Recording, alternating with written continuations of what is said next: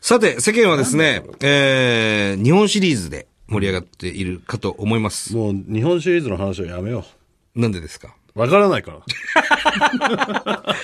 まあ、日本シリーズ今日もやってます。ええということで、えー日本放送はですね、日本シリーズをやってるわけで、この番組は流れております。3!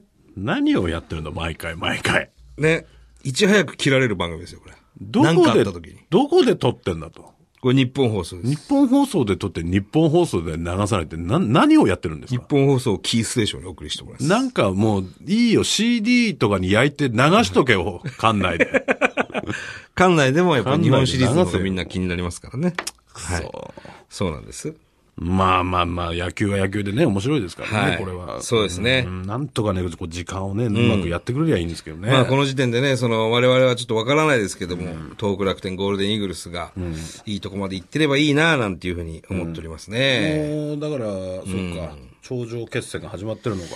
そう。だから順当に行けば楽天対ジャイアンツというね。一位同士が当たれば。はい。うんただそう、なんのが、まあ珍しいですよ、最近の日本シリーズっていうのは。ここんとこどうなんですかクライマックスみんな一位同士じゃない。そんなことないです。ここだ何か年らソフトバンクなんかはね、ペナントで1位取っても1回も日本シリーズ行けなかったんじゃないでしょうあ、か。そうなの1回も行ってないかどうか忘れましたけうど、ん。あんまり言ってな行い。けてないんですよ。クライマックスでね、あそ誰かに、もう、それ辛いよね。辛いです。ね。だけど楽天が今回そのペナントで優勝してるから、もうクライマックスとかいらねえんじゃないのとか思うけども。でもやっぱ楽天が3位だった時とかは、お、もしかしたらまだ日本一のチャンスあるぞ。勝手だよね、日人間は本一の。チャンスってなんだよ。人間は勝手だよ。ね。 3位。三位だったら3位で入って、なんか、優勝する方が、なんか美味しいまあまあ感面じす白るいもんね。。で広島カープなんていうのがセリーグの3位でね、クライマックス出場決まりましたけれども、広島って負け越ししてんですよね。え、それでも入れちゃう入れちゃうんです。で負け越しなのに、これ日本、日本一もしくはね、まあチャンスになる、あるわけですから、日本一になるというチャンスがあるわもう、それ、資格はないじゃん。け。本来ね。負け越してたら。だからセリーグとパリーグ、今回のその勝ち負けの数を見ると、本当にね、パリーグっていうのは、すごく、こう、僅差なんですよ、全部。でもセリーグってもう、ダントツでジャイアンツだったり、あとはもう、1位から6位までがね、結構ゲーム差が離れてるんです。これ多分ね、交流戦のせいなんですよ。交流戦でパリーグがあまりにも強すぎたから、じゃあもうパリーグ優勝でいいじゃん。ダメなんですよ、それも。そうはいかない。まあまあ、楽しみですね。そうですはい、日本シリーズもね。なんとか楽天イーグルス優勝してほしい。まあまあそこはね、希望はありますけど。まあでも、もう負けてるかもしれないけども。そうですね。そこはわかります、ははいい。さあ、それではメール行きましょう。はい。はいえー、伊達さん、富澤さん、こんにちは。こんにちは。先日、この番組で被災したワンちゃん、猫ちゃんどうしてるのかなってお二人が言ってましたが、はいえー横須賀に14匹のワンちゃん、猫ちゃんに囲まれて暮らしている40人の老人ホームでほはう、そのペットたちの癒し効果がすごいのだそうです。そうなんだ。えー14匹のうち11匹はボランティア団体から譲り受けたが、中には東日本大震災の被災犬も、えー最初老人ホームに引き取られたその犬はおどおどしていたが、次第に元気を回復今ではおじいちゃんおばあちゃんを励ますワンちゃんとして欠かせない存在である、ほうえーといった記事が毎日新聞に掲載されていました日本人の道徳心ってやっぱすごいと思いませんという、なるほど。えー渡辺さん51歳の方はあ、はあはあまあね、あの、動物たちは本当に人間を癒してくれますよ。これはね。うん。あ、嬉しいですね。これでお年寄りたちがまた元気になってくれて、うん、励まされてると。ね、こういうこともしてるんですね芸能人なんかも結構ね、あの被災したペットを、うん。あのよ自分でもらって育ててるなんてはあはあ人もいますしね、うん。杉本彩さんとか多分そうですよねねそうなんだ。猫はあ、あのー、震災直後、僕らも被災地入った時にね、どっかのその関東かな、のペットショップの人たちがわーっと来てて、あのー、ものすごい数の犬と猫を預かってる施設行きましたよね。施設っていうかもう仮設だったけど。石巻かな石巻かなあれ散歩させたりするそうそボうそうラそうンティアがありましたよねうんやりましたけどもやったね。ええもうあれどこ行ったのかな確かにな。なんでしょうねなるほどね。まあそうだよな。動物たちも被災してるわけですからね。これはでもちょっといいアイディアというか、そうですね。感じしますね、うんいや、いいと思いますよ。お年寄りをね、元気づける、励ます。こういった動物の情報もまた欲しいですね。確かにねはい。あの、お年寄り、僕はほら、お笑い始める前にね、その、介護の関係のお仕事してましたから、うん、いろいろ、その時もね、知ってるんですけど、まあ、もちろんペットにも癒されたりするんですけど、あとはね、あの、特におばあちゃんとか、老人ホームにいるおばあちゃんとか、ちゃんと毎日お化粧をすることによって、あの、ボケなかったり、非常に元気な毎日を送れるんですね。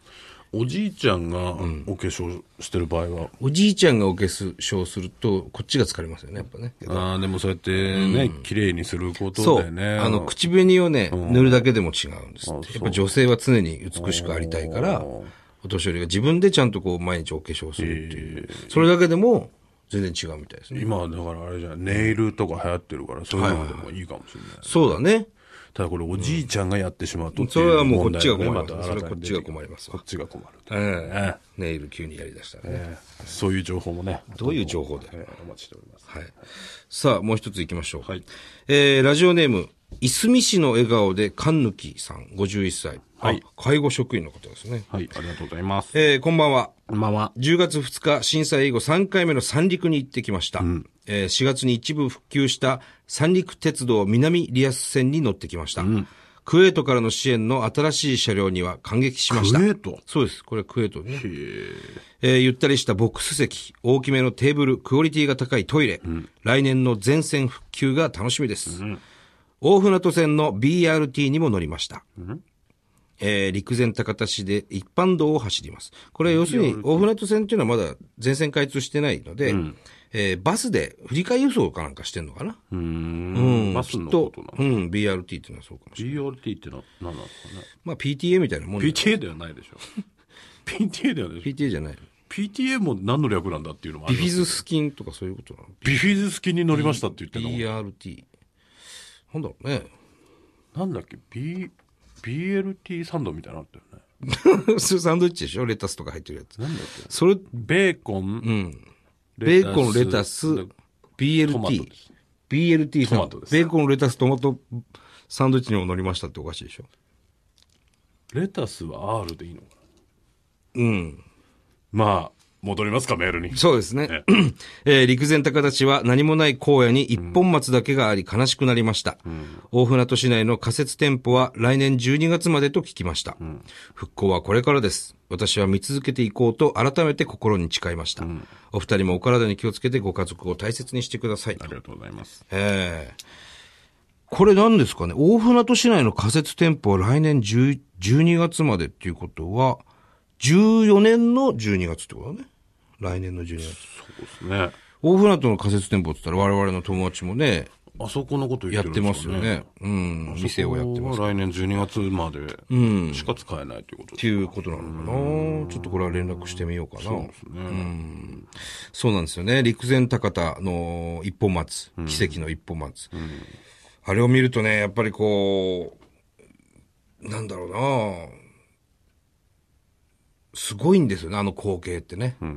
あの、もちろん写真だとか、テレビとかで見たことあると思うんですけども、実際に見るとね、本当に周り何もないところで、あの松だけが、ポツンと立ってんだよね。これもだからあれでしょその残す残さないで結構残す残さないでいろいろあって、まあ、あのー塩でね、あの草が、あの、なんていうの、根元が腐っちゃって、何億円かかけて直したんですよね。うん。そうですね、手術してね。ええそうそう。で、今も立ってますよ、しっかりね。うんでもやっぱりそのこういうのがあるとはい。見に行こうって思うし、それでねそういうお金を落としていく人たちも多いでしょそううからそうそう相当やっぱりうん市長ですかねすごいそうそうあそう。の批判とかもはいはいはいあったでしょうけど、後々先のことを考えたらこういううシンボル的なものがあった方がいいんじゃないのかなって僕そもうそうそう。陸前高田の市長、何でしたっけえっ、と、太し、なんとか太しさん。 太しですよね、とりあえず。ととりあえず、鳥羽さんですね鳥。羽さんですか。鳥羽市長そうだそうだ。鳥羽市長一生懸命考えてるんですよ。後々のことを考えるってずっと言ってましたね。ええで、やっぱりあの、陸前高田のね、あの、復興商店街にも行ったことあるんですけど、お客さんどうですかっていう話をしたら、いや、いや本当にあの、一本松のおかげで、いや、来てくれる人多いですね、というふうに言ってました。実際にそ。うなんですよね。やっぱ何もなくなっちゃったっていう状態よりは、こういうのがあるとね、そうだね。はい。行く人もいるんじゃないでしょうか。それで言うと、あの、気仙沼にありました、第18京徳丸、あの、乗り上げられた大きな船ですね。あれも解体することが決まって、もう間もなく解体終了するぐらいじゃないですか。これもしかしたらもう11月頭にはとか言ってましたから。これも、だからね、あの、やっぱり両方の意見あったと思うんですよね。そうよね。だからあれはね、でも、僕もね、残すべきなんじゃないのかなってか、ちょっと思いましたし、でもな、あの、市民、気仙沼市民の人に聞くと、いや、もう本当にもう見たくないですとか、うん、そういう声も多かった。そういう声がやっぱ多かったね。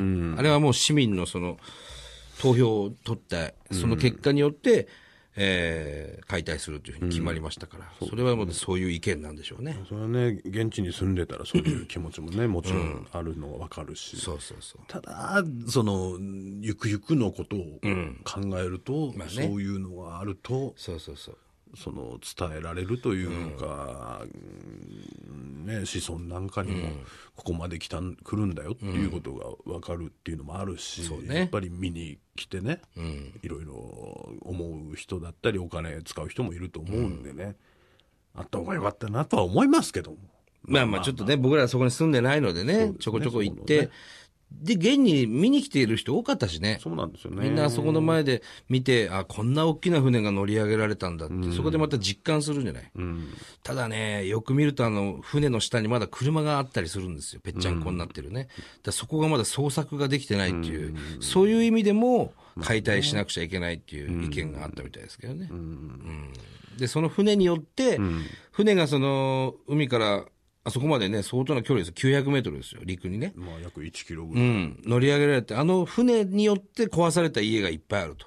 うん、まあ、それは辛いわうな。ん、そういうふうなことも聞きましたけどなるね。ほどね。うん。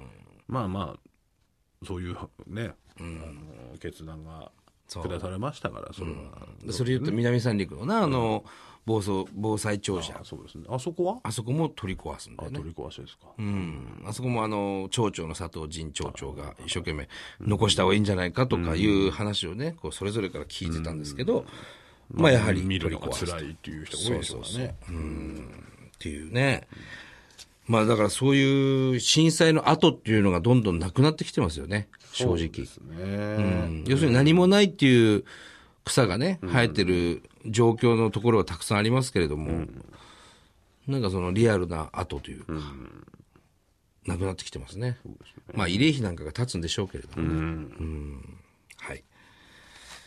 さあ、えー番組では東日本大震災に対するあなたのメッセージを受け続けます。はい。メールアドレスは、サンドアットマーク 1242.com、サンドアットマーク 1242.com、サンドは SAND となっております。はい。えー我々二人ともブログやってますんで、はいえーぜひ自由な書き込みも募集しております。いろんな、あのー震災に関わらないメールでもね、募集してますんで、はい何でもください。お願いします。それではまた来週です。さよなら。